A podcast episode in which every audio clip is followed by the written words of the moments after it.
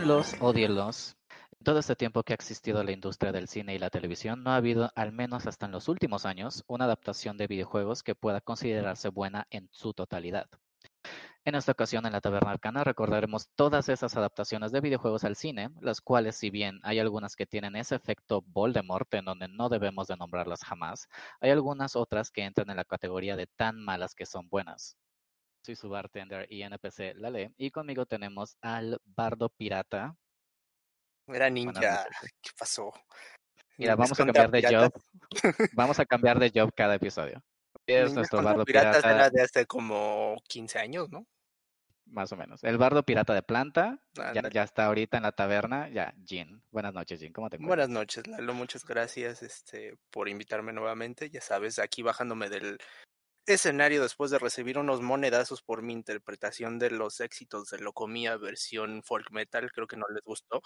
Este, pero antes que nada, también quisiera mandar unos saludos a Luis Olmos, Pablo BS, Lisandro Polanco, Alexis Hernández y Zorro Uno, muchas gracias por escucharnos.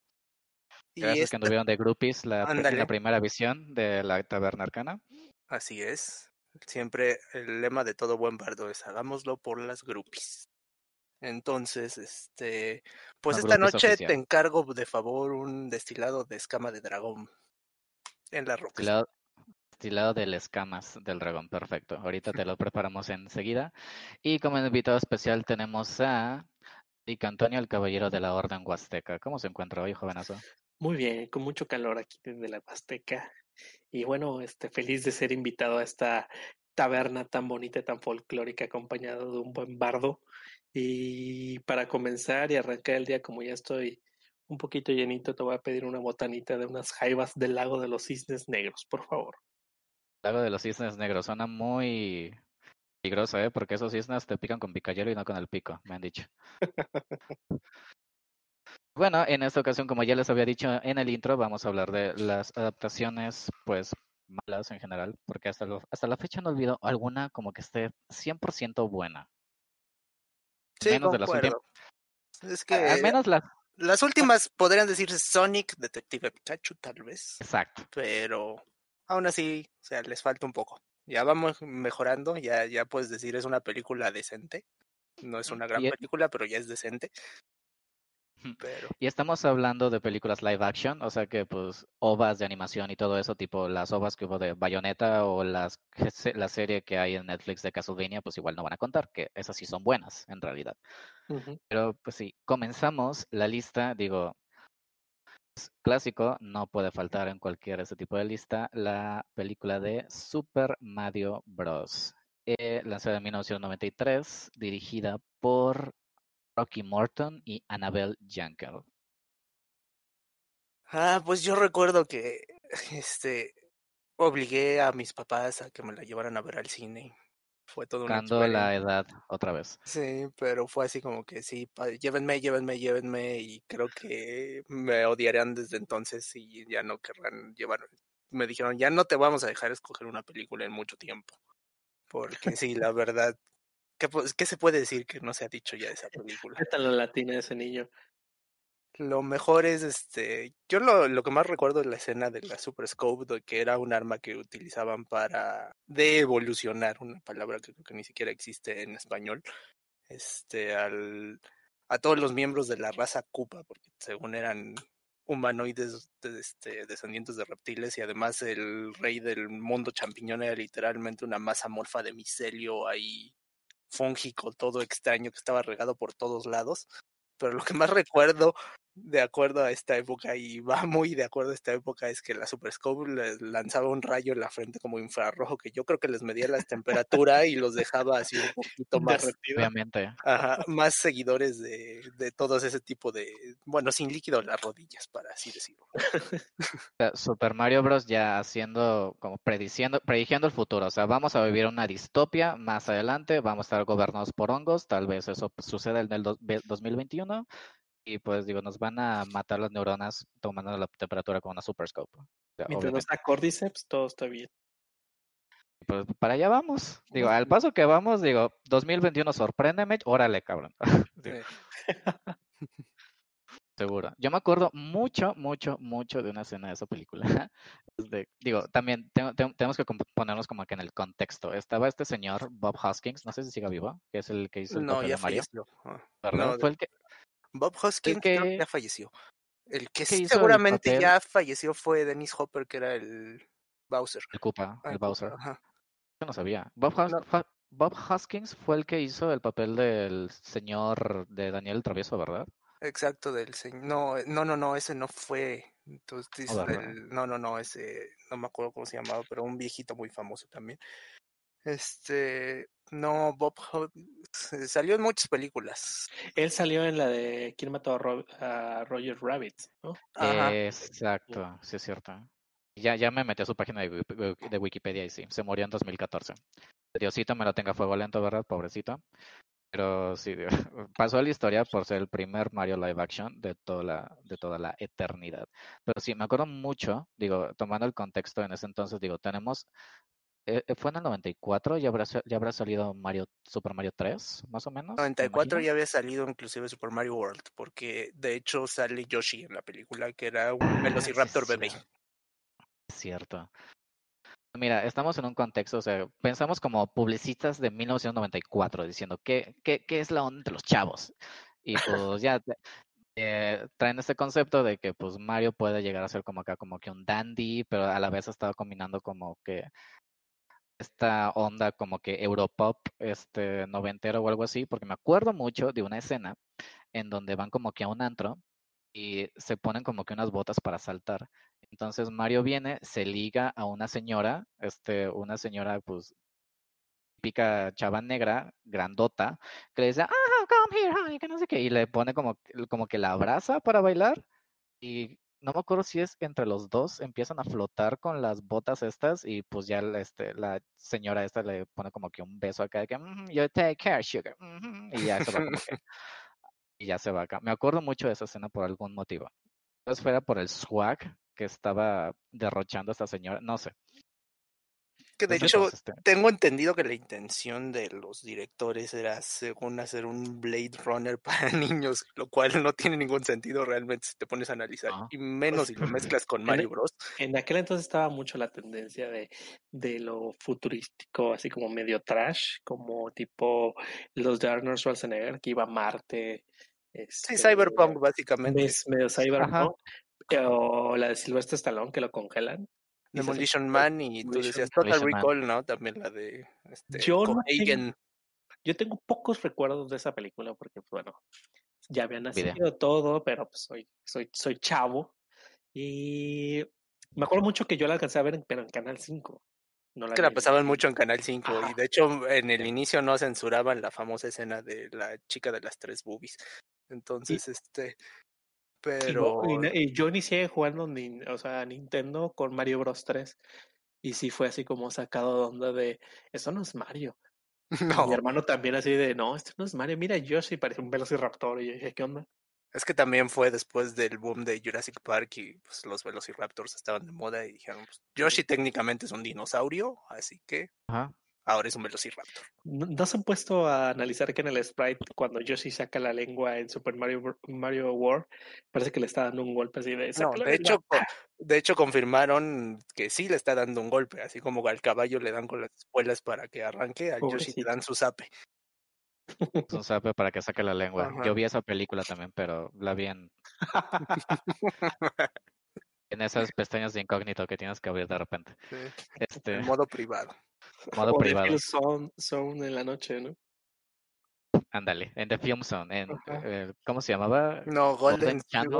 Golden, Golden. Cinema Golden Channel. Cinema Golden Choice después de Manuel. Ahí, ahí ya la pasaba. Así, o sea, eh, supongo que tuvo que haber. Si- si pueden googlear Emanuel, háganlo bajo su propio riesgo, ¿verdad? Es, es muy, está muy soft para los estándares de ahorita, Pero pues digo, e- e- es un buen dato, es una buena pieza de, de datos culturales, la verdad. Popular. Pero sí, o sea, eh, estoy seguro que en algún momento del, como que el brief creativo, alguien dio una vuelta a la izquierda mal dada y terminaron poniendo, o sea, sí, los hongos que te salen en las patas, como el rey de los hongos ahí, este, estos dinosaurios antropomórficos con cabeza chiquita y hombreras gigantescas que se parecen Gumbas. Eran los Gumbas, Mm. que de hecho es curioso. armónicas. En teoría, los Gumbas, bueno, hay una discrepancia ahí porque dicen que los Gumbas pueden ser también honguitos, tienen forma de hongos, pero más bien la palabra japonesa que no recuerdo bien del Gumba se refiere como a castaña, como a Kuribo, que, creo- ajá, que es castaña y creo que así se llaman. Y pues sí, también tienen forma de una castañita.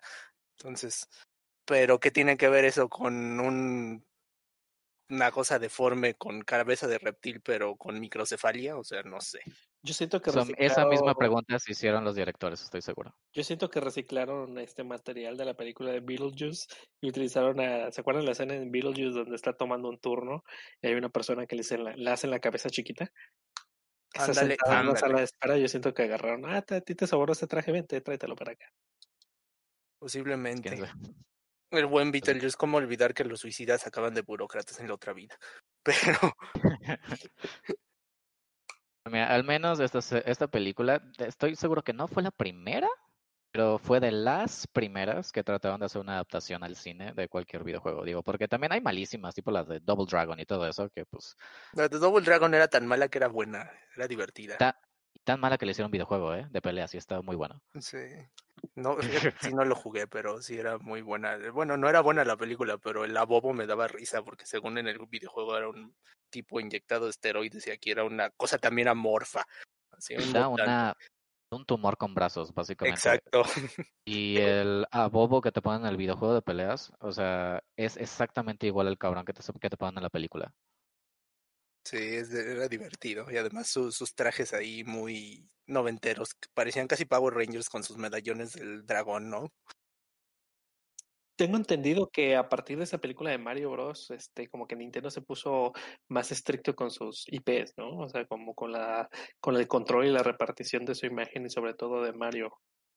Más Así. que nada fue con la idea de no prestar a Mario o a sus propiedades para la adaptación a otros medios, que en cuanto a videojuegos todavía no llegaban al punto crítico que fue el convenio con Philips para el CDI, cuando dijeron, no, ya no Oh, los vamos a sí, prestar. Entonces, Adventure, sí. ¿cómo se llamaban los de Zelda? Zelda CGI. The Wand of Gamelon. Eso son Wand of Gamelon. Oh, excuse me.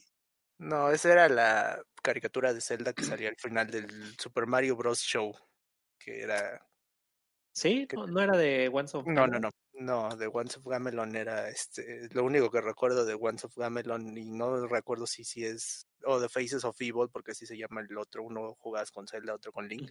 Es el tema de Game Grumps del Baby Penis. Es todo lo que recuerdo. Cuando, cuando of Gamelon, ¿cómo, cómo la amo? ¿Cómo amo ese juego? Sí. Lo jugué, pero las cinemáticas. You must die. Must die. Entrabas y salías de una habitación, ¿no? Sí. Y decía, Welcome to Walmart. You must die. Era buenísimo eso. Pero, en fin, sí, pues. He defeated Ganon. Ok. Sí. Algo así, o sea, Sí, algo y así, así se acabó el juego. Sí. Lo mejor es que había otro que era la aventura de Zelda, que el que hizo los de Wand of Gamelon y Faces of Evil decía, no, ese juego es una porquería. Así ha de haber estado.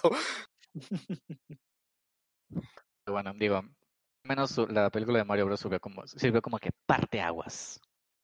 Y es de lo que iba a venir. De todo el tsunami. lo, de lo que no, se nos iba a venir después. Y oh boy, se nos dejaron venir en pizza. ¿Por Sí, qué? eh, fue casi simultánea con la salida de la famosa Street Fighter, ¿no? Street Fighter, esa película la amo tanto. O sea, Es que así es de las que son tan malas que son buenas, porque además tiene Esas- muchas frases que se pueden citar a cada rato. Of course. ah, Quick, change the channel. Sí, No puedo con. E- Esa, esa es otra de las películas que también vi en Canal 5. Este, nunca las pude ver en el cine, la verdad. Yo sí las vi en el cine y mi tío también me odia por llevarlo a ver esa. Pero traía, tenía un buen staff en aquel entonces. Sí, Tenía pues era Van o sea, Damme. reparto, o sea, eran de esas películas que se dicen, ay, no sé cómo se dice en español, que son como que ensemble cast, algo así, que son como que puros nombres importantes. O sea, primero Van Damme, como. Guile. Raúl Julia en su última aparici- aparición en vida, como Mr. Bison. Y luego tenías a Migna, que era una actriz de ER en ese entonces, y Kylie Minogue como Kami, o sea. Se imaginé a Kelly Minogue como Kami. Pues hasta eso le quedaba bien la caracterización, pero pues realmente creo que nunca fue actriz. Y fíjate que dentro de lo que cabe, o sea, puede ser que tenga una mala, una producción dudosa, pero dentro de lo que cabe, se alinearon mucho a los, a los papeles y al, al vestuario de las de los, de los Eso personajes. sí, ¿eh? O sea, por lo sí, menos se, Blanca se nota blanca. que se divirtieron también, o sea, Sí. por lo menos sobre todo Raúl Julia dijo voy a dar todo, aunque esto suena muy chafa, pero sí me voy a meter 100 en el papel de Bison y voy a dar todo lo que pueda. Y sí se Algo nota. Fíjate, esa película tiene una de mis frases favoritas en el cine ever. O sea, está platicando Bison con Chun-Li en un cuartito y dice, sí, parecer el día que destruí tu aldea fue el día, el peor día de tu vida, pero para mí Pero fue jueves. Ah, no era martes.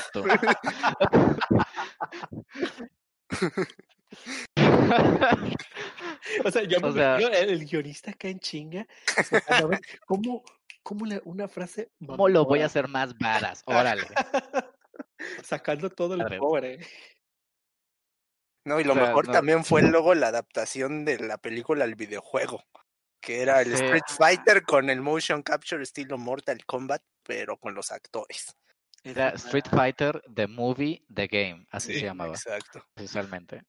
Me da un chingo de risa ese juego porque, digo, yo lo llegué a jugar en arcades, pero ese juego en realidad tuvo dos, este, ¿cómo se dice? Dos iteraciones. Como Sí, la buena fue la de PlayStation, ¿no? Porque La buena creo que fue para el Sega CDI, no me acuerdo. E- Era una no, consola de Sega, Saturn, Saturn. el ajá. Saturn. Fue una, fue una, fue una de Sega de, de ese entonces, porque la versión para arcades estaba muy gachita, pero para la versión de Sega, tiene, o sea, tiene a todo el cast, incluso a los como que monos Salía que Kuma, salían. y me acuerdo que salió una Kuma ahí todo extraño. Salía la Kuma, bien extraño, pero me acuerdo que en ese juego sale el, el capitán Zaguada. ¿Quién es Sí, sí. Era un, era un extra que salía ahí en, en, el, en la película, que era un este, extra que Ajá. salía en equipo con Kami y con T-Hawk en la película. Pero lo más cagado del, del Zaguada es de que uno de sus movimientos especiales, y aquí se nota el pinche, o sea, es japonés. Vamos a hacer que se haga un harakiri como su movimiento especial y que la sangre tenga un hitbox y le pegue. Órale. El vato hacía eso, o sea, se enterraba una pinche, un cuchillo en el vientre y salió un un chorro de sangre. de sangre, no te acabas, ¿eh?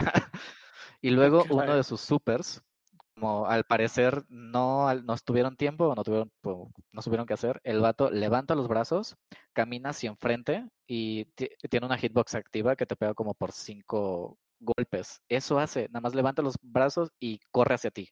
Y ya, eso es un movimiento especial de esa Pues yo solo diría que, que es aguada su forma de pelear, ¿eh? Ala, ya vi el, estaba viendo ahorita la imagen de los sprites. Estaba viendo un chorro de sangre, literal, se le encaja. Es, es como, como la media luna, ¿no? El, el, el chorro de sangre. Es un, Ah, es un uppercut, eso, me acuerdo, es un anti-air. Así. onda. O sea, datos estúpidos que tengo en la cabeza, sí, General Zaguada. Pitán. Zaguada, perdón. ¿De quieres que estés? No sé cómo se llama el actor. De hecho, le, le hicieron arte oficial ahorita que estoy viendo. Los de, ves que hubo un momento el- cuando salió Street Fighter 5, empezaron a, a, liberar artes de personajes random que tiene Street Fighter. Y Capitán Ah, Zaguada sí es tiene cierto. Bueno, Mira. Capcom, si nos llegan a escuchar algún día, queremos al Capitán Zaguada por Street Fighter 6, por favor. Oye, sí, yo lo vi. Oye, Oye, sí. salió la serie de cartoon de, de Street Fighter, el Capitán Zaguada. ¿Pero en la gringa o en la que era anime? En la cartoon, la, la, la, la gringa, la que, la de Ten, cómete esta. La de Gael. Si te acuerdas de ese meme cómete esta. Lo bueno que era para niños. Ajá. Estaba muy buena. Pero sí. Eh, me Sí, recordaste esos albures que se echaban vivo pirrocoso en las tortugas ninja. Ah, es Lo de verdad. los tacos de cabeza. Sí. O la, o la de los gatos samurai. También se Gato ah, Samurai, se me pasaban albureándose a Sí. cada rato. se les había perdido el guion a esos canijos. Paréntesis, ¿llegaron a ver uno que se llamaba Connie-chan? No. ¿De qué? ¿De los gatos samurai? No, Connie-chan era un anime que Ah, al parecer... Sí te lo enseñé alguna, en algún momento. Este, Era era un anime en el que les dijeron, o sea, este guion Ah, es basura, es. Ya sé lo cuál es. tiran. Este, el guion en japonés es basura, lo tiraron, hagan lo que quieran, chavos. Y los vatos Sí, del doblaje es. dijeron, vamos a hacer lo que queramos. Es Es- oro. O sea, uno de ellos era la voz de Krillin, sí, lo recuerdo bien. Y, y sí, ese echaba muy buenos chistes, la verdad. La voz de Krillin hacía la voz del batillo fresa, del el que se viste azul. Pero no, no, no, es, es buenísimo. Y creo que no se transmitió en México, creo que solo se transmitió como que en Chile y Argentina, por allá. Yo lo vi solo en Allá por Europa. internet, porque sí, no recuerdo haberlo visto en México. Es buenísimo. Si, Sí. si lo pueden, si, lo, pue- si lo pueden buscar. Cuando hay libertad de... Tú improvísale lo que se te ocurra.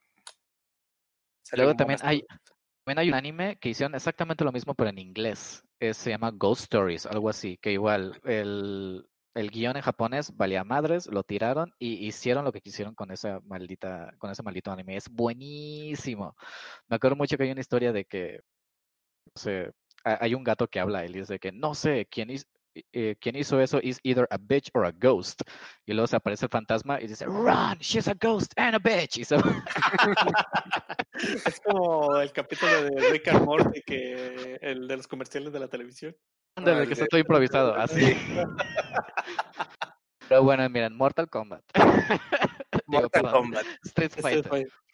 Yo Mortal siento Kombat, que es Mortal Kombat, una de las mejores malas películas de videojuegos que hay sin duda, porque tiene tantos momentos clásicos y además el actor que es Shang Tsung se llevó también, se voló la barra, dijo yo le voy a dar el 100, me voy a meter en el papel y hizo sus frases famosas que ya inclusive lo metieron su persona en el Mortal Kombat 11, él es la apariencia ya oficial de Shang Tsung y ya él tiene sus frases de Your soul is mine. Soul is And mine. el It has begun.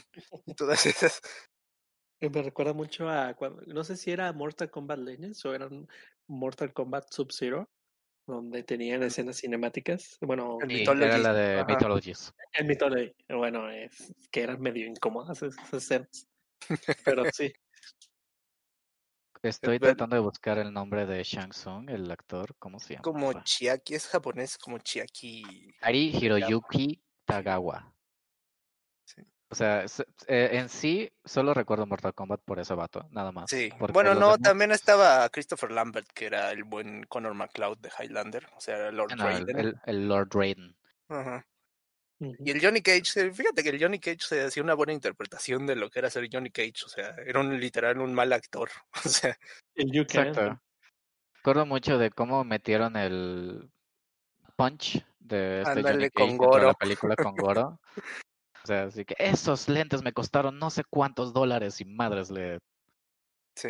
le hace un omelette al Goro enfrente de todos y el vato como que y luego se tira un, se tira al vacío. Porque, ¿por qué no? Digo, ya te destrozaron la herencia, pues, pues ya, no tengo nada que hacer aquí. Bueno, respetaron la patadita del You Can. El... Ay, sí Pero es eso cierto. fue en la segunda parte. En la segunda. Annihilation. Ajá, sí, estoy casi seguro que eso fue en la segunda. Que en los primeros tres segundos sale Shao Kahn y, des- y desnuca ahí a Johnny Cage, porque para que no se dieran cuenta del cambio de actor. Exacto.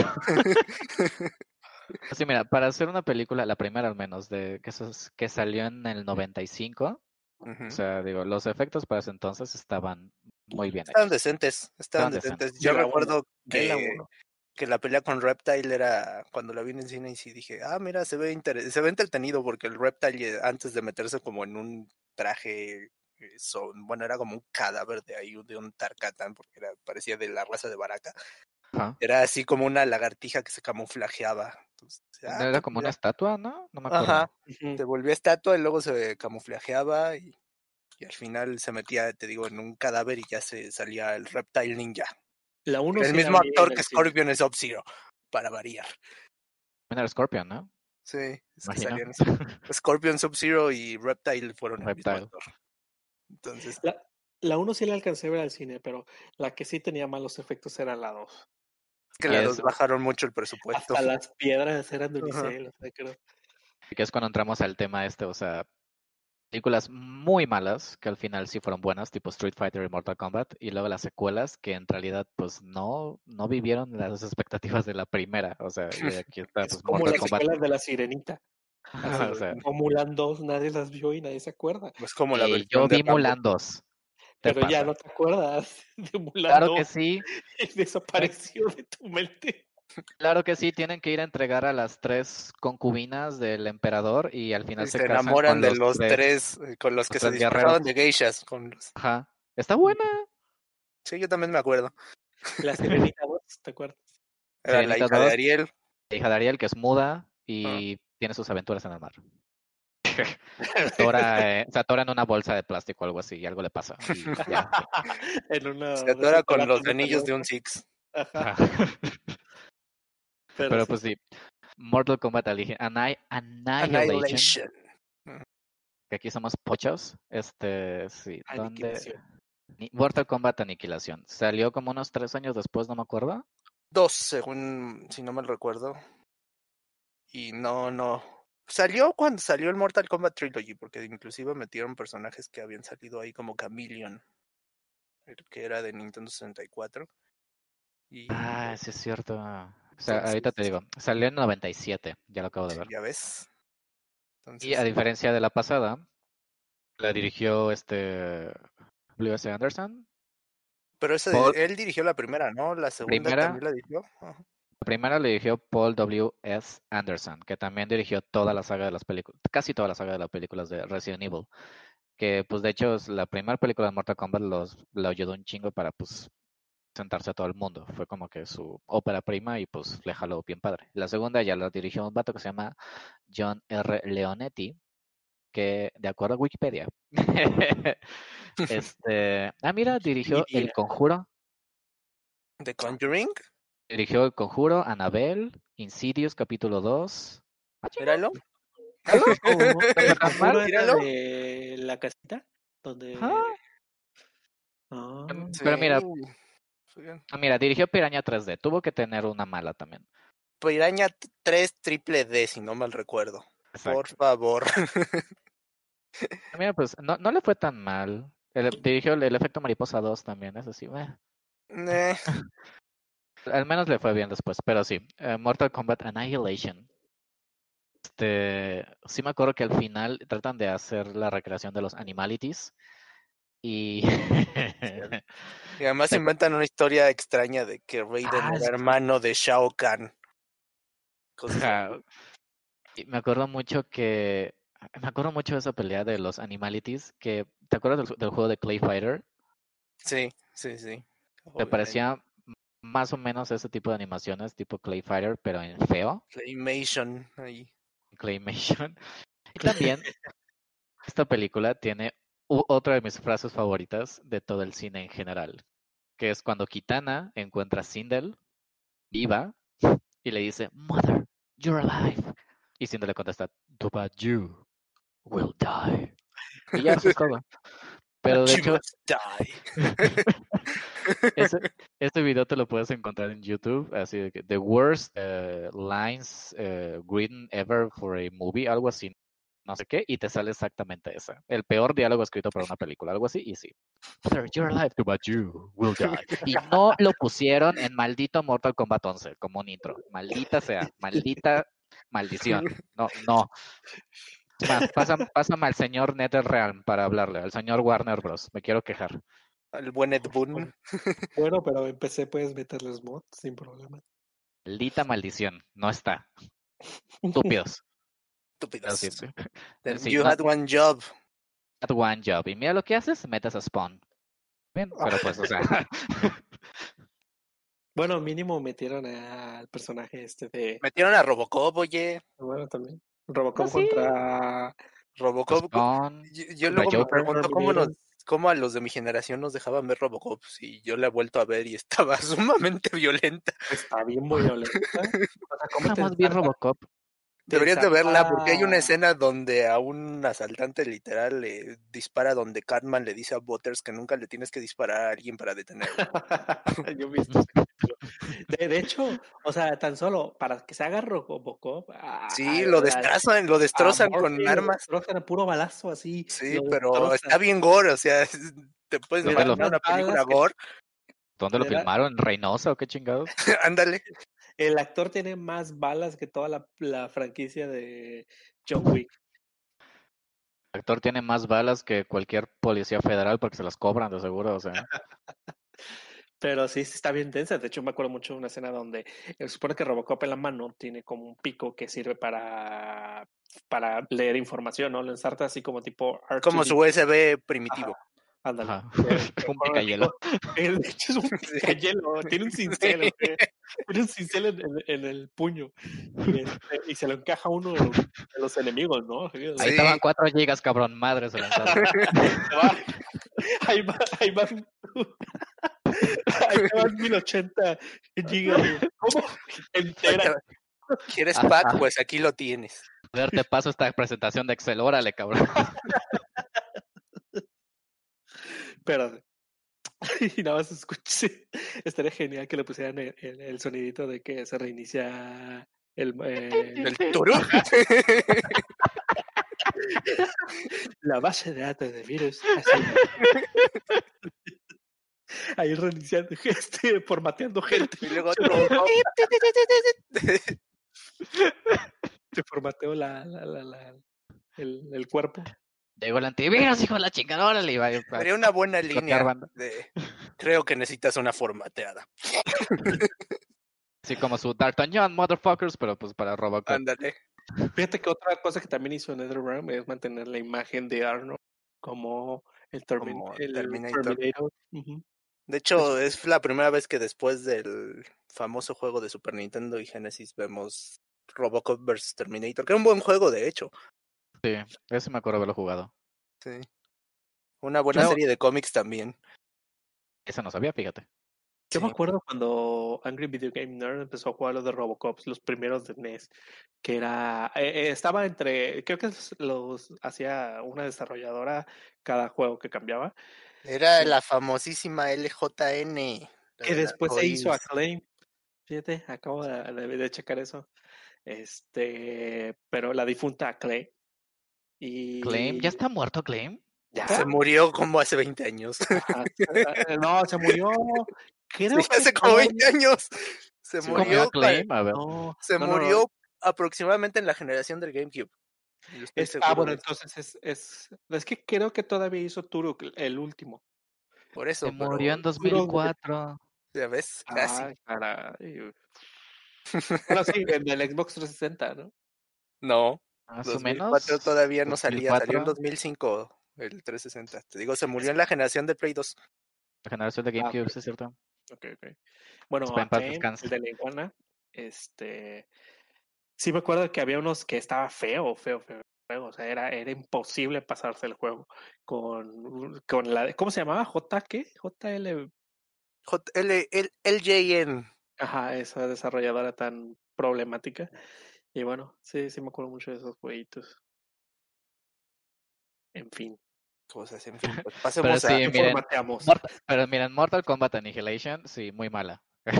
Vean la primera, porque tiene buenas frases y un buen Johnny Cage. No, Sí. vean la segunda, o sea, Bueno, también, o sea, no, no se deben de, de Vean la dar segunda. ese gusto de ver películas tan malas que los van a entretener solo por el simple hecho de que son malísimas. soy de esas personas que al parecer no se tiene ni el más mínimo respeto a su persona. Y si veo que una película tiene 1% en el Rotten Tomatoes, en IMDb, lo que sea, yo voy a hacer lo posible por verla. Yo sobre todo cuando son películas de horror, mientras más baja tenga la calificación, más ganas tengo de verlas. Uy, tengo muchas, pero eso también sería otro tema para Sí, hay que hacer un tema tema para de horror de bajo presupuesto porque yo he este, Killers, visto Killer Clowns from Outer. Space, putz. Killer Clowns Ya. from Outer Space, pero esa es más o menos buena. ¿No, no, ¿No viste la del ataque de las donas asesinas? Que era una parodia de Attack of the Killer Tomatoes, que tenía un excelente tema de introducción. Me acuerdo de la caricatura. Attack of the Killer Tomatoes. O Robo Geisha también. Bueno, no. La mejor es este... ¿Has visto, ¿has visto Jesus. Christ Vampire Hunter? No. Sale el santo, sale el santo mexicano. Era un invitado especial. Y peleaba contra los ateos con Kung Fu. Entonces, Bueno, pero ya nos estamos desviando mucho Sí, de... sí, mucho. del Ya lo tengo aquí en Google, por si. ah, bueno, pero les decía, o sea, esta trató de replicar el éxito de la primera, pero no pudo. Estamos hablando de la Mortal Kombat. Pero también otra que no estoy seguro que era la intención de recrearla, simplemente como que pues, no sé, reavivar la saga de Street Fighter es Street Fighter, la leyenda de Chun-Li en Uf, 2009. uf. Ah, No la vi. Además, relaciono, relaciono mucho esa época entre, me, o sea, de la mano, dices la leyenda de Chun-Li y me acuerdo en especial de Dragon Ball, güey, la película. Así, es como que fueron de la misma, del mismo año más o menos. Que filmaron aquí en Santa Fe, ¿no? La leyenda de Chun-Li fue en 2009 y fue para sacarlo en conjunto con el lanzamiento de Street Fighter 4 en ese entonces. Y estaba protagonizada por Kristen Crook, quien es mejor conocida por Lana Lang de la serie Smallville. Y pues sigue las aventuras de la señorita Chun-Li para obtener justicia. ¿De qué? No sé. Estoy seguro, estoy seguro que la vi. Esta película cae en- una, en un este, ¿cómo se llama? Categoría. una categoría, exacto, eh, I can Spanish, eh, en una categoría de que yo la denomino este, películas de autobús. Que, Ándale, ándale, mejor de ese de esas- chin, ya la pasaron. Pero de No los solo de que autobús, sino- pantalla. No de las que tú puedes ele- elegir. Exacto. Las que te ponen Ajá. ahí de cajón. Y porque las estoy seguro que la vi en un autobús. Para todos los que nos escuchan que no sean lo suficientemente antañeros para recordarlo, antes eh, la- los autobuses tenían inclusive un proyector que era RGB porque se veían los tres aritos de diferentes colores que en una pantallita Sí. ponía la que el chofer ex- escogía. Ándale.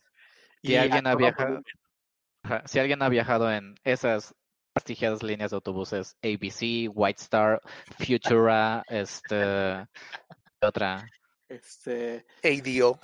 EDO, Vencedor, este, ese tipo de cosas, bueno, ODM.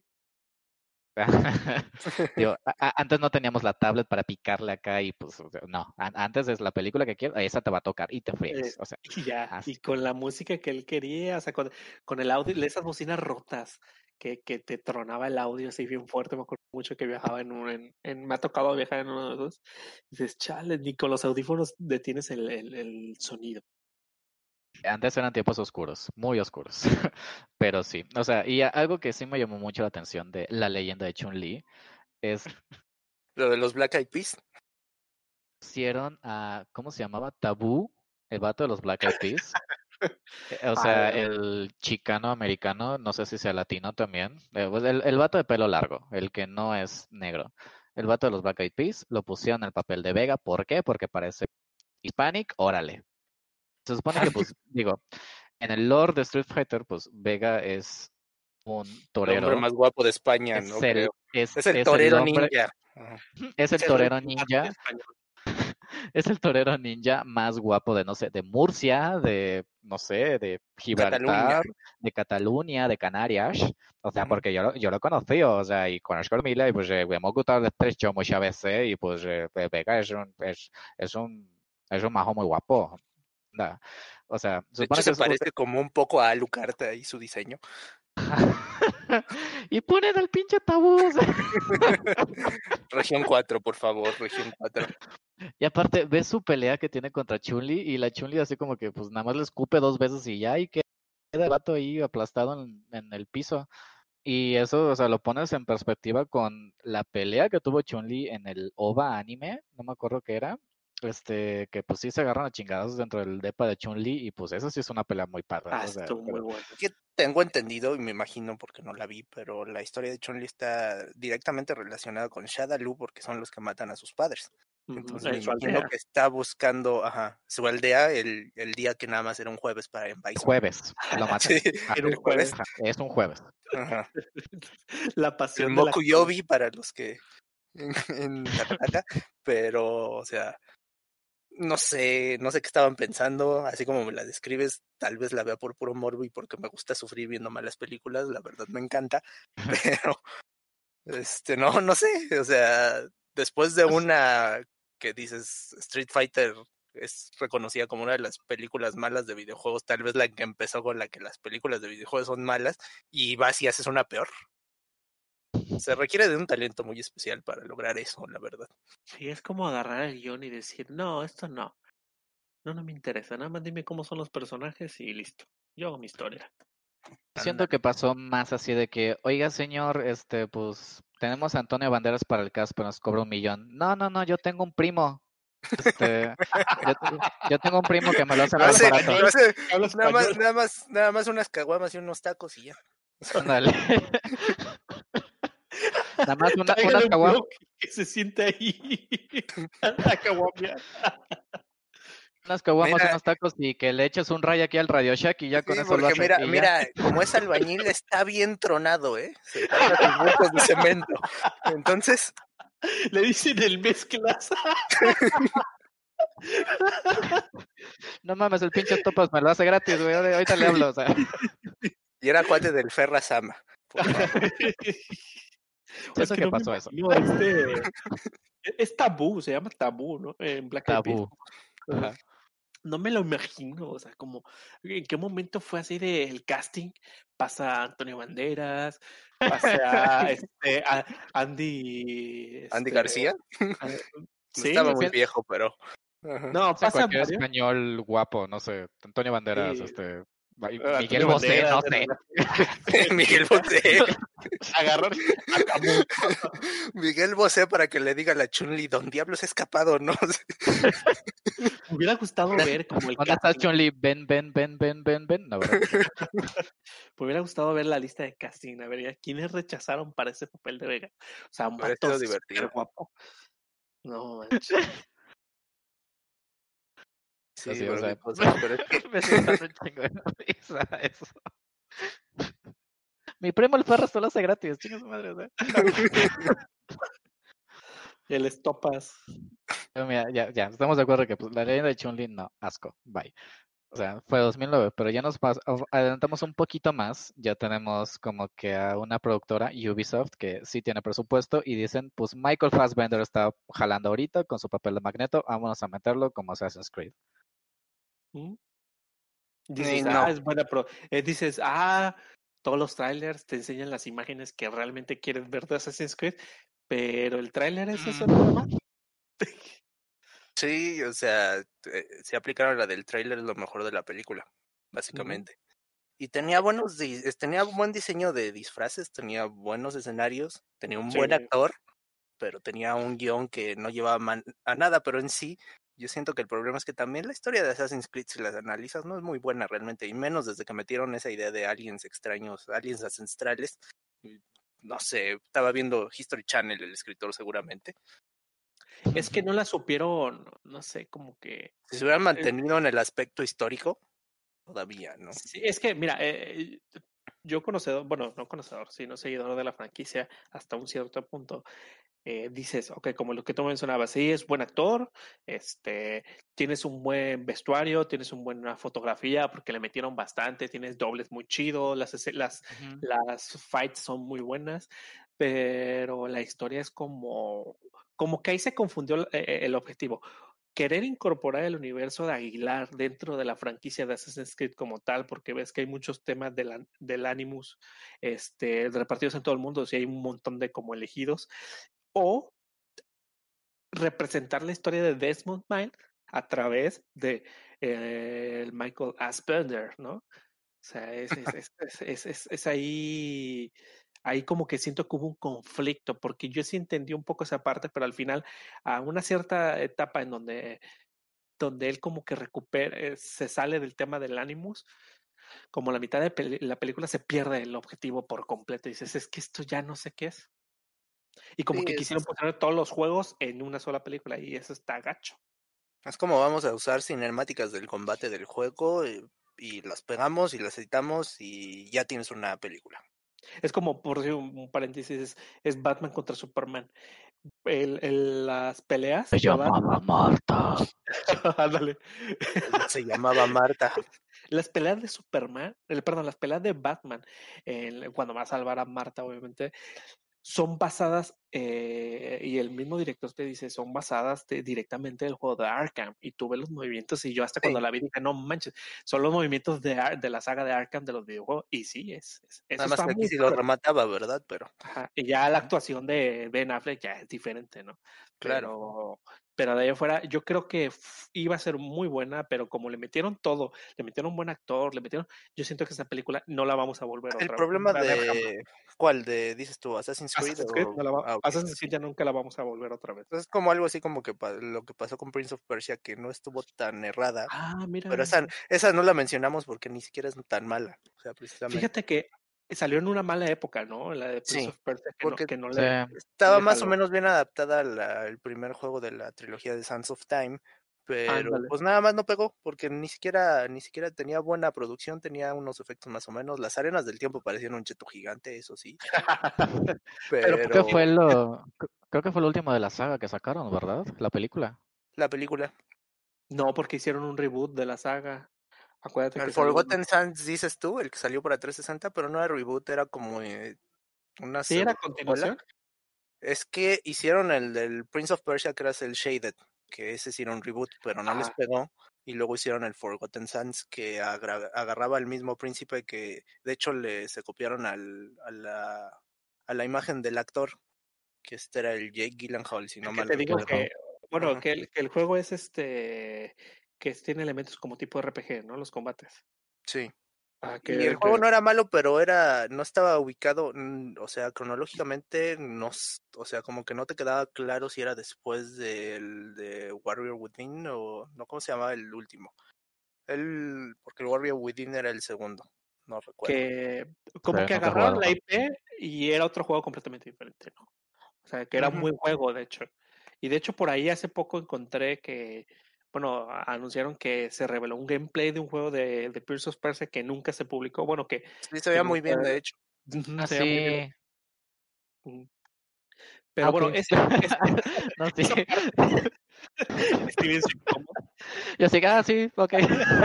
sí, lo que sea. No, me, me- acuerdo haber escrito un artículo. Sabía que Asuntos Internos le tendió una trampa. Bueno, pero eso sí, ah, para ya cerrar el tema de, de Prince of Persia, a mí la verdad sí se me hizo una buena película. El actor se parecía mucho al protagonista de la saga de los Arena Sons. ¿Cómo se llama? El- Sí, de Sands of Time. El tercer Sands juego era el Two Thrones, que tenías el Dark Prince y el Prince normal. los combates, Ajá. los combates, la escenografía, dentro de lo que cabe de lo que era la producción de la película de aquel entonces se veía bien.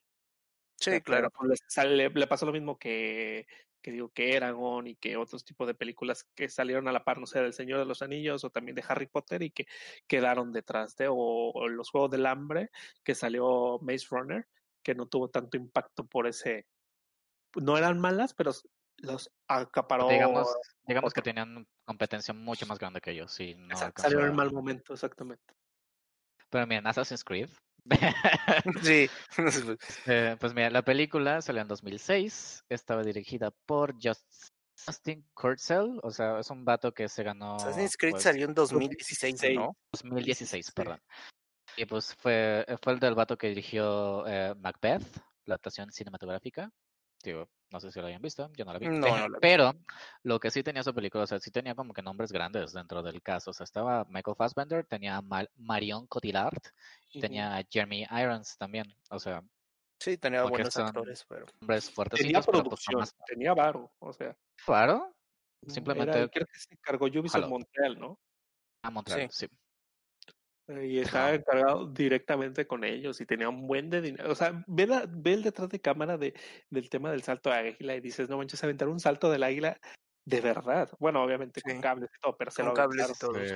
Mira, yo he visto películas donde sí les hace el- sale el salto del águila, pero igual tienes que abrir la página de incógnito para poder verlo. para que no se te quede tu historia. Exacto.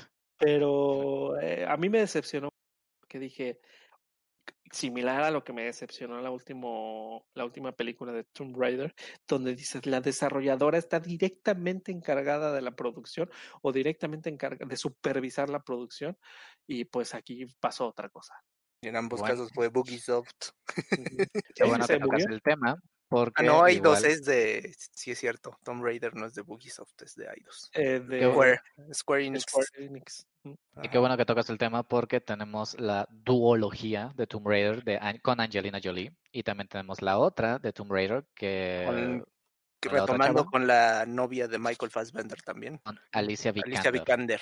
Sí. Pero sí, las primeras dos de Tomb Raider también, yo no considero que sean malas, simplemente son son, malas. como que de esa acción super cheesy que era como que muy Básicamente el que normal, estaba de moda, que era Resident Evil, Tomb Raider y Underworld con esta Kate Exacto. O sea que bien puedes hacer un corte de muchas imágenes de Tomb Raider, le pones una canción de Evanescence de fondo y queda como buen video. O sea, de- de- AMB. Era la básica Ah, también AMB. de, de, ¿cómo se llama? De Underworld, que era la... la No, pones Elevation.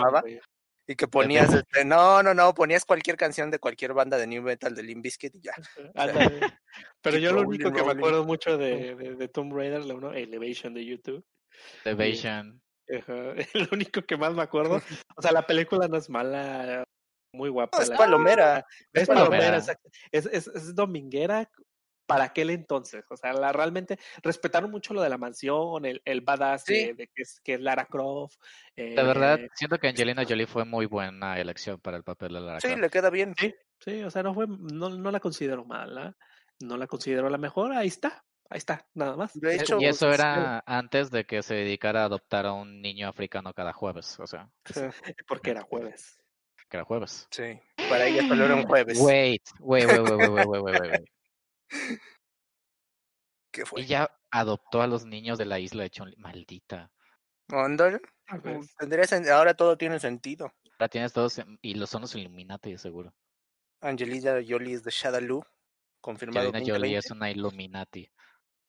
Por otro lado, yo no vi la otra de Alicia Vikander, para que veas. O sea, o sea que no sé qué opinar al respecto. la Yo verdad. solo vi- Ajá. Bueno, a ver, ajá, yo solo vi como la mitad porque la verdad vi que eran escenas sacadas literalmente del reboot del juego y como- así como dos, tres diálogos y me quedé dormido y dije, pues no, y nunca la acabé de ver. La verdad me dio ganas de pararme de la sala cuando la vi.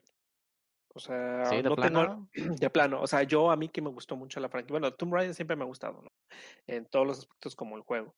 Y, y yo no te puedo decir, ay, es que Lara Croft es badass. No, porque esa, sa- esa franquicia, ese, ese reboot de la saga es, o de la, digamos, ese, esos episodios son cuando eh, esta Lara se empieza a ser badass, ¿no? Que empieza Ah. cono- eh, es más humana, digamos, y está eh, eh, sobreviviendo al ambiente. Y te ponen a un héroe más vulnerable para que puedas empatizar más, más con él y ves cómo se va haciendo un badass progresivamente. Tú juegas el reboot de, de Tomb Raider y dices, no manches, qué juegazo. Juegas la continuación y dices, ah, va, adelante. El tercero, que es Shadow, no sé qué, no, no lo alcancé a jugar, pero... Raider Shadow the Hedgehog es. Pero tú ves el tráiler y literal es lo mismo que le pasó a, a- a la de Ubisoft, es exactamente lo mismo. Las escenas del tráiler son las del juego y de ahí ya no hay nada más. A- muy es- a- a- siento que el personaje de Alicia, eh, bueno, la actriz, esta, el de Lara, le quedó muy corto, como me relacionó mucho al tema de, de esto de los vampiros, ¿cómo se llama? Eh, The Crepúsculo. World. No, Crepúsculo, donde está la, a la actriz eh, coprotagonista o protagonista, Kristen Stewart. ah, Kristen Kristen Stewart. Stewart, que no tiene tantas expresiones o no le queda ese papel para lo Esa que es Lara película. Croft. Es, en esa película ¿Le queda como alguna tal, película? No sé, la y es, verdad. y es así como que ves la misma cara, la misma expresión de todo, y no le queda. Y, y un poco, y empieza la trama como, a ver, esta mujer trabaja como Uber Eats repartiendo comida y, y también es rica y bla, bla, bla, bla, bla. Como que dices, bueno, ok, te paso esa parte. Y después cuando evoluciona a ser más badass, te empiezas a dar cuenta que de la nada pasó de, de- del primer salto al ya soy mejor que, le, que Angelina Jolie. Ah, o sea, es una, se supone que era una, eh, Square Enix creo que para aquel entonces había anunciado que planeaba hacer una, una secuela o planeaba hacer una trilogía, creo, o darle continuidad a esa película antes de que saliera, porque pensaban que sí era bueno y no, es bastante malo. Así pues como la fallada trilogía de Avatar de Shyamalan. ándale. Pero, Sí, o sea, siento que ese tipo de evolución de personaje que va como que poquito, poquito, poquito, tipo lo que pasó con Sansa en Game of Thrones. O sea, que al final, uh, no sé si hay, hay- quieran spoilers de Game of Thrones. Dale, que todo el mundo le decíamos Once Stark hasta el final. Ah, sí, o sea, Sansa al final, por, por ejemplo, en Game of Thrones nada más, o sea, Sansa se convirtió en mis personajes favoritos porque pues al final se convirtió en la reina del norte y pues le costó un chingo. o sea, y pues ves, o sea, pues todo lo que tuvo que pasar para pues que se convirtiera, o sea, para pues para que hubiera una evolución como tal de personaje. Y siento que pues igual es lo que Ubisoft estaba haciendo. No era Ubisoft. es que es muy complicado hacerlo en tan poco tiempo, la verdad. Ajá, o sea, no, no te haces un badass de la noche a la mañana. Sí, o sea, no, y eh, diga, eh, Star Wars, este Rey Skywalker, este, pero sí, eh, no, no hablamos de eso.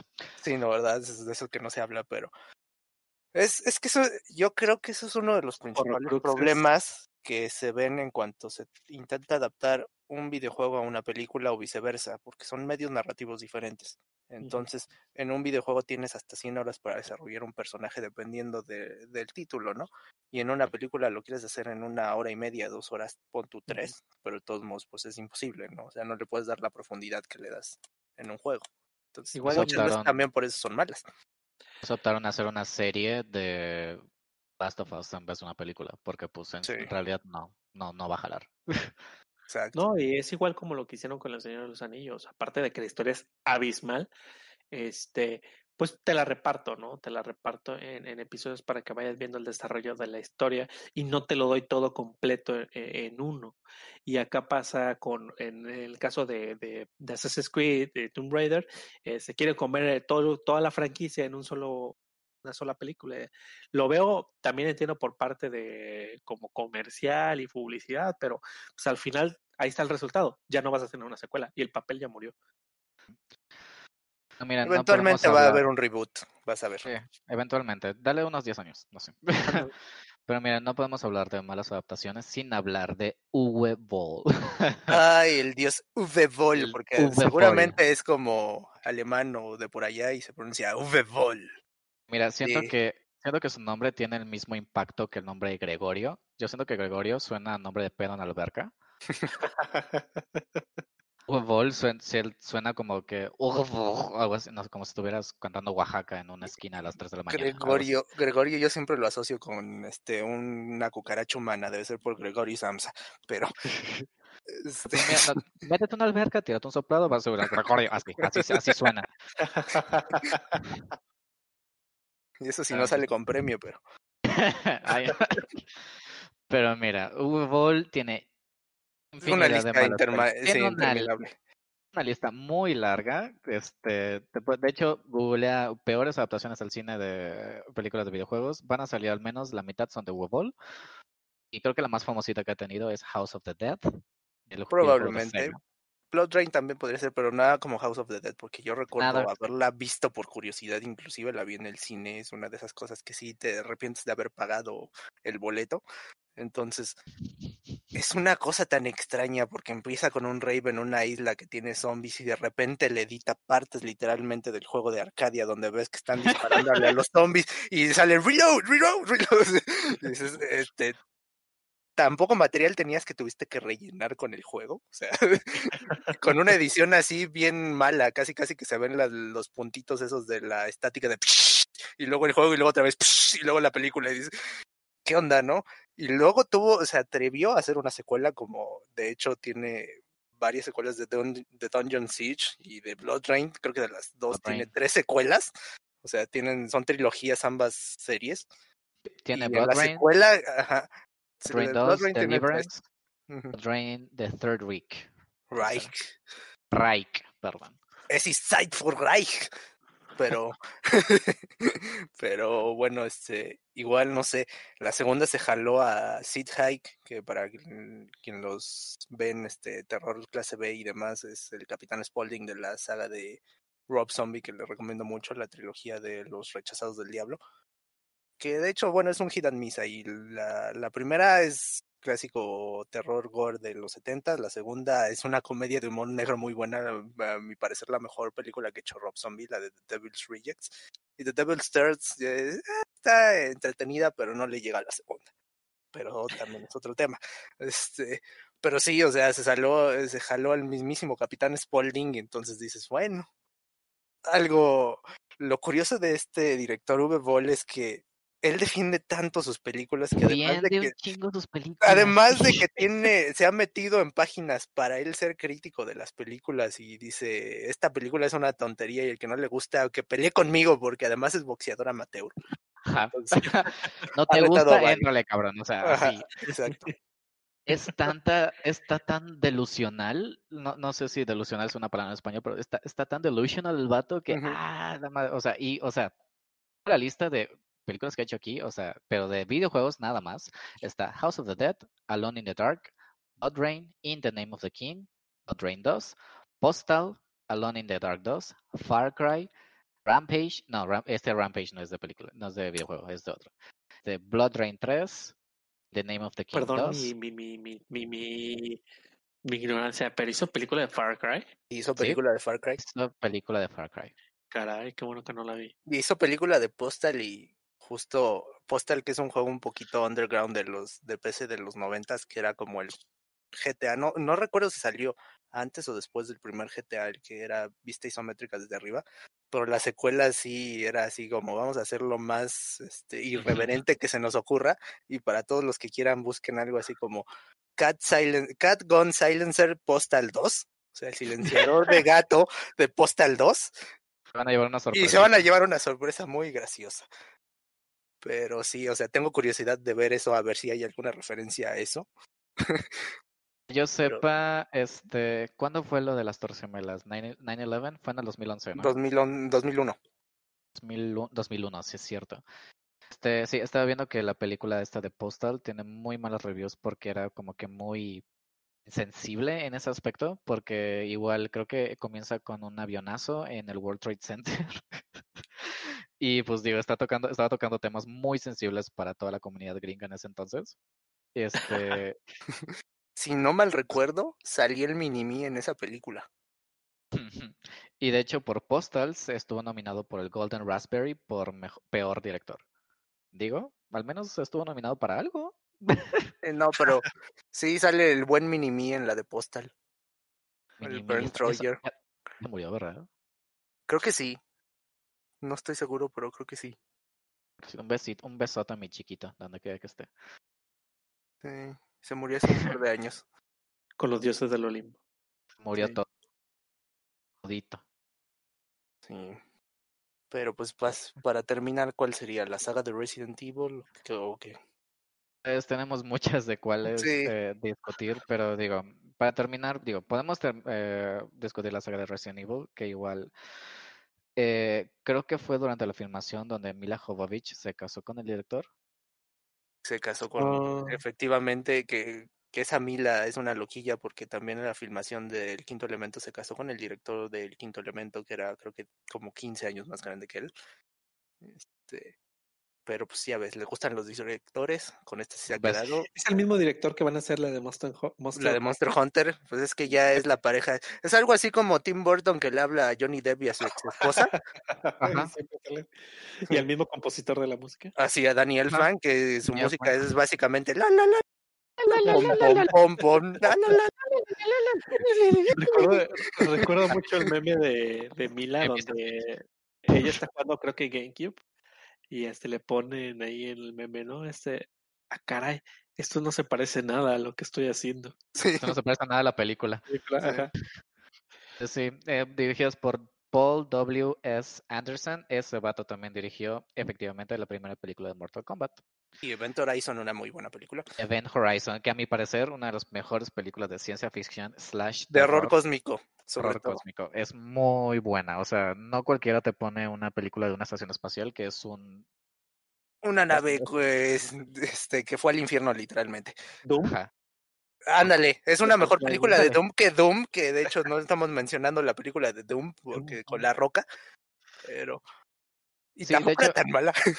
No era tan mala. sea- De hecho, estaba este, comentando con Jean antes de iniciar el podcast que sí, este vato, el W.S. Anderson, no tiene malas películas, ¿eh? Tiene películas muy rescatables como Event Horizon, este, y ya, Event Horizon. The Trace, no. No, este, tiene Death Race, que, o sea, no es la mejor película, pero es de esa acción-. Ajá. Ajá, ti- tiene, tiene esas películas que es como que acción estúpida, porque te mantiene pegado así de que a ver qué. Básicamente acabamos de describir toda la saga de Resident Evil. Acción estúpida con zombies. O sea, en Al realidad menos Resident Evil, pues... la dos. Te la salvo. Sí, es que la 2 es la que se basó un poquito más en los videojuegos, en donde sale Nemesis, inclusive tiene escenas que saca literalmente de los juegos para que el fan diga, ah, mira, está haciendo ahí un poquito de fanservice. y, y sí, la verdad sí es entretenida. Además, este, tenía un personaje muy gracioso, el negrito ese que decía GTA motherfuckers y atropellaba a los zombies, ¿no? Y que le decía, paz hermano a Nemesis y le soltaba la pistola y ya se iba, ¿no? Igual, eh, esa película, bueno, siento que es la única que se que realmente toma lo que es la IP de Resident Evil, que aunque Resident Evil es muy versátil en todos sus juegos. Es que fue algo muy gracioso porque para Resident Evil 5 ya habían dicho, pues vamos a hacer como las películas, ¿no? Literal ahí el Chris golpeando una piedra, o sea, es, ah, es, algo sacado de las películas de Paul W. S. Anderson. O sea. es, es, Chris Costerave lo vas viendo entre juego y juego y cada vez es, no sé. No sé, ahora en el 8 está, está cada vez peor. Ya, ya parece, yo creo que al Chris de Resident 8 es de esos que les pegas la etiqueta en la espalda y no se le alcanza a quitar. déjame decir que, este, que Resident Evil tiene una buena película en CGI, que sale este Chris y sale Lion. Que, Leon, Lion. Este, que sí es buena la película. Sí. ¿eh? Están más o menos, tienen una historia media extraña, pero bueno, la, la historia, la historia de las, creo que son tres ya de las que son de computación, de animación. No estoy seguro si son dos o tres, pero la historia es, es muy Resident Evil cuando la historia le hacía Shinji Mikami, muy así japonesa extraña, como tipo el Gun Survivor 2, donde había el virus G, el que era el virus temas G que te hacía hermafrodita, básicamente. un Tyrant hermafrodita, así todo extraño, todo medio japo. O sea. Porque de hecho en la última que salió salía Rebecca Chambers, que era sus, su regreso, ¿no? Triunfal después de Resident Zero. Y se casaba con un mafioso, con un narco colombiano o algo, porque su esposa que se había muerto era igualita a ella. Una cosa así bien extraña. Digo, al final no hay que tomarse muy en serio de que no, que tiene que ser exactamente igual al juego y que no sé qué, porque pues en realidad, como tú dices, o sea, no puedes meter una historia que se tarda mucho en contar por, pues, no sé, ¿cuánto, ¿en cuánto tiempo te pasas un Resident Evil la primera vez que lo juegas? O sea, pues no, pues no, no estaría Son juegos cortos, te tardas unas 7, 8 horas. Ya cuando te lo sabes de memoria te lo puedes echar en menos de 3, ¿no? Pero eh, de todos modos, Igual, o sea, no es como que muy fácil este, acortar una historia con mucho contexto en una película de hora y media. Siendo así críticos y sinceros, muy pocos juegos tienen una historia que vale la pena adaptar al cine. O sea, porque la verdad la historia de Resident Evil es genérica y es bastante mala. O sea, es un virus, la corporación malvada, este, Genoma Labs y demás. o sea. Se fabricaron un Nixon que no debían. Y... Ándale. Y pues todos que fueron a comprar a las tiendas Simis están infectados de ahora en adelante. Mira, como la realidad de nosotros ahorita. Sí, ahorita. Exacto. sí, pero lo que sí hizo la saga de Resident Evil es de que pues como que cimentó su propia historia. Digo, porque sí. pues sí duró por cuántas películas, ¿seis? Seis. Seis. Y digo, yo, yo las únicas que vi fueron la primera y la última. Yo no tuve que ver todas las demás. O sea, tenía una idea más o menos de todo lo que pasaba, y al, cuando vi la última película, pues lo bueno que había como que muchos flashbacks y todo eso, y no, no era necesario que yo tuviera que haber visto las películas anteriores. Y siento que la última sí tuvo como que un buen cierre, más o menos, porque con todo el ese pedo de que te clonamos, pero no te clonamos, y eres una niña ahorita, pero ahora es una viejita, y ahora eres tú, no, no sé. Sí, de hecho, de hecho, o sea, son malas, que sí son malas, pero te entretienen y por lo menos dijeron, pues voy a hacer mi propia historia basada ligeramente en Resident Evil. en el principio, ¿no? O sea, lo que es Resident Evil y la serie de Underworld son, my, son mi guilty pleasure porque, o sea, son muy malas, pero me entretienen mucho.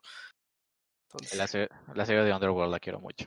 Yo, pues, sí, yo siento que lo que le pasó a Resident Evil eh, que es, que, o sea, como ustedes dicen, no es mala como tal la historia, si te, si te deslinda del concepto del juego, dices, va, adelante, la veo, son palomeras, yo vi todas, porque es como de esos de ya vi una, pues tengo que ver todas, ¿no? Ándale. Lo mismo que le pasó a Fast and the Furious. Ves una, Ándale. tienes que ver todas, pero, pero, pero, Pero, por decir, el, lo mi- el- ¿a qué referencia hago aquí? Que se parece en que Fast the Furious son unos inicia la primera película pandilleros que juegan carreras apostando y evoluciona, evoluciona a pandilleros salvando al mundo contra agentes A zombies. ¿no? Porque creo que hasta en una, creo que ya había zombies. Contra el agentes spin-off o algo así. O sea, salvan- No, pero yo recuerdo que en el Ah. spin-off donde salía el transportador y la roca, Sí, so- sí son como este, una especie de gente revivida sí. acá, como modificada. sí, era pero como es- zombies. Al final ellos, o sea, salvaban al mundo, no el ejército, Sí, no, agentes secretos, unos pandilleros de Los Ángeles que toman corona, salvan al mundo. Y acá es, inicia el, te- el tema del T-Virus y al final salvan al mundo con un tema abismal. Y bueno, eso siento que es mucho esa relación de cómo inicia y cómo Claro, o sea, son tan malas que y entretienen a, dif- a diferentes mercados, pero se podrían considerar como el nivel, ¿no? O sea, que son tan Sí. malas, es una acción muy tonta, pero Yo, yo sí sale otra vez fan de, the Furious, la voy a ver porque ya la vi toda. yo solo vi la uno echo una- y Me ya. echo una buena botana, o sea, la, la Sí, verdad. sí te creo, o sea, Y son súper son- taquilleras. o sea, sí. Fíjate que ellos, o sea, sí descubrieron la fórmula, o sea, como que ya son tan self-aware de que lo que la gente quiere. Es básicamente Sí, el. Sharknado de alto presupuesto. Exactamente, exactamente. O sea, a la gente le gusta ver putazos, le gusta ver Hot Wheels corriendo de edificio a edificio. Órale, aquí lo tienes. Y tienes a La Roca, y tienes a Michelle Rodríguez, y tienes a el otro vato que está de moda ahorita. Cada Y vez no sé, Diesel. va a ser más fuerte, güey, ¿no? No sé en dónde leí, este, no sé si hay rumor de que tal vez la siguiente película de Fast and Furious va a ser en el espacio. Y sí les creo. Y sí Pues lo es que- no es es básicamente machete, básicamente machete. Yo desde que vi en Grindhouse del corto de machete dije, esto, esto lo tengo que ver, y todo el mundo lo supo, y, y machete fue una muy buena mala película. Machete Kills ya no tanto, pero machete la original era tan mal, Y tan salieron mala que era corto, ¿eh? buenísima. Salieron de una broma, de un corto. Exacto. Los cortes de Greenhouse. Sí. Eh, y por si también otra, otra, otra película que, que, que llega a ser así. Este. Ay, se me fue. Ah, mira, muy buena. muy sí, buena. sí. Sí, se me fue la idea con el machete. Viene un autobús camino a Celaya, sí. Bueno, Sí. Se me fue, ya ando No, tronando chido. Este, sigan, pues- sigan, sigan, adelante. Pues miren, digo, creo que ya, ya se alargó un poquito el podcast. Pero poquito, pues, un, un poquito, pero pues en general tocamos como que los puntos claves. de- Se supone que no íbamos a tocar las clásicas, que ya todos Sí, sabían pero- que, que eran Street Fighter, Mortal Kombat, etcétera, etcétera. Pero pues miren, siempre dan de qué hablar y siempre es bueno hablar de ellas. Tal vez, tal vez tema- hagamos una continuación del tema. Este, si tienen alguna, este, alguna sugerencia o algún tema que lo, de que nosotros queramos hablar, pues bueno, si no sé en cualquier, en los comentarios, en cualquier red social en donde se publique el podcast, y pues nosotros les haremos caso. Eh, y pues ya vamos a cerrar ya. Váyanse saliendo de la taberna, por favor. Sí les pido por favor que, sí les pido por favor que se vayan saliendo de la taberna. Ya vamos a cerrar, jovencitos. ¿Dónde está el baño, chavo? No, no, no, aquí no hay baño, joven. Tiene que consumir con siendo mínimo nada más 1500 pesos. me, me, me recordaste una cantina. Sí le pido, sí le pido nada más que se ponga bien el cubreboca va arriba de la nariz, por favor. bueno, No tiene eh, gel antibacterial porque Muy joven, no, no hay sistema. No. en esa cantina, abajo hay, hay unas alca- alcantarillas, unas rejillas, y tú le preguntas a la gente, de la- o sea, a los dueños de la cantina, le preguntas, oye, ¿por qué? ¿Por qué tienen esas rejas? O sea, tú ves así como un canal por todo, por todo el piso y te dice que antes, la cantina, hace mucho tiempo ya es vieja, que pues ahí la gente ahora sí que se desenfundaba y en ese momento orinaba, güey. Ya no te parabas a ir a orinar y te quedabas, Ándale. ok. ujú". Mira, Ahí un voy a a la vuelta, puedes ir ahí a la parte de la atrás. Y bien, pues bueno, esta fue la Taberna Arcana, chavos. Te tuvimos hoy como invitado a... ¿Era tu rol? Ya no me acuerdo. El caballero de la orden huasteca. El caballero de la Orden Huasteca, Eric Antonio. Este, ¿Tienes alguna red social donde quieras que te sigamos? ¿O algo que quieras anunciar? No sé. Bueno, pues, eh, no, pues, eh, no, pues, carnal, Eh, no, la- el- pueden seguirnos en las redes sociales de Bonus Stage, más que nada, que porque yo la verdad no manejo redes sociales. Es arroba bonus stage guion bajo es arroba bonus stage, bonus guion bajo stage MX. Y en, la, en Es Facebook es y en YouTube. Twitter. Ese es en Twitter y en Facebook y YouTube es arroba bonus stage MX. Y este fue nuestro bardo pirata el día de hoy. Jin, ¿tienes algo, algo, alguna, algún anuncio que quieras anunciar, valga la redundancia, verdad? No, próximamente también sugerencias para versiones este medievales de algunas de sus canciones favoritas, háganmelo saber. Eh, pero pues no, más que vean este lo del silenciador del gato del postal, es mi única sugerencia. La verdad, sí, yo lo busqué y sí. Increíble, pero cierto. Sí, Número se 3 van, te sorprenderá. se van a reír un rato. Van a reír un rato. y pues yo soy el NPC de la cantina, la LE. Me puedes seguir en redes sociales, solo uso Twitter en realidad. L-A-L-E triple T. Y triple T, esa era mi talla antes en prisión, algo así. No sé. Este, esta fue la Tabernancana. Nos vemos en la siguiente emisión. Váyanse que vamos a cerrar. Para mí fue jueves. Y una vez que entran a la, a la taberna arcana, recuerden Your soul is mine. Your soul is mine. Lo vamos a formatear con Robocop. Ahí te van 20 gigas, tena, órale. Ahí le metes el sonidito de Windows. Y recuerden, para, para sus fiestas, cuando necesitan un Vega, le hablamos a nuestro amigo el Mezclas. Entonces, ya saben. Pobre tabula, de estar sumando los Gracias por escucharnos. Nos vemos en la próxima.